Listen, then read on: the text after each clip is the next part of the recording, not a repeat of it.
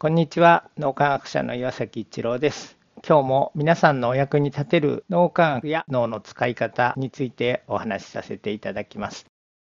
一般には仕組みやノウハウが大切と考えられることが多いです。もちろんそういう場合も多々あると思います。それに加えて同じ仕組みを用いていても脳の使い方で成果が全く変わってしまうこともあります。例えばダブルチェックという仕組みも脳の使い方で大きく変わります。古分離思考の脳の使い方をしていると次のようなことが起こりがちです。チェックする側が腹探しをしてやるという感じで上から目線でチェックをする。こんな気持ちでチェックされるとダブルチェックに対して嫌な気持ちが起こりますよね。あるいはチェックされる側がどうせ誰かが再チェックするならいい加減にやっても大丈夫だろうみたいに思ってるとチェックする側もお前の責任だろうみたいな感じでお互いに多責にしたくなります。いずれも分離感があり、あまりうまくいきません。特定の人に過剰なストレスがかかりもします。一方、共同体思考の脳の使い方をしていると、チェックする側も忙しいのに基礎を作ってくれてありがとう。あとは任せろ。みたいな気持ちになります。また、チェックされる側もできるだけ後続の人の負担が減るように自分ができる限りのことをしようとお互いに感謝や敬意の気持ちを持って互いに全力を尽くす雰囲気が醸成されてきます。ミスが起こるのを未然に防ぐこともできますし、ミスが起こったとしてもみんなで情報を共有してそれぞれのできることをしてリカバリーしようという気持ちも強くなります。同じことをするのでも脳の使い方で全く運用が変わってくるという一つの例です。そんな共同体思考の脳の使い方がより高みを目指せるチームとして成長していきます。職場でも家庭でもそんな脳の使い方ができると集合知性が発揮できます。何をするかそのものよりもどんな脳の使い方をしてするかが大切ということです。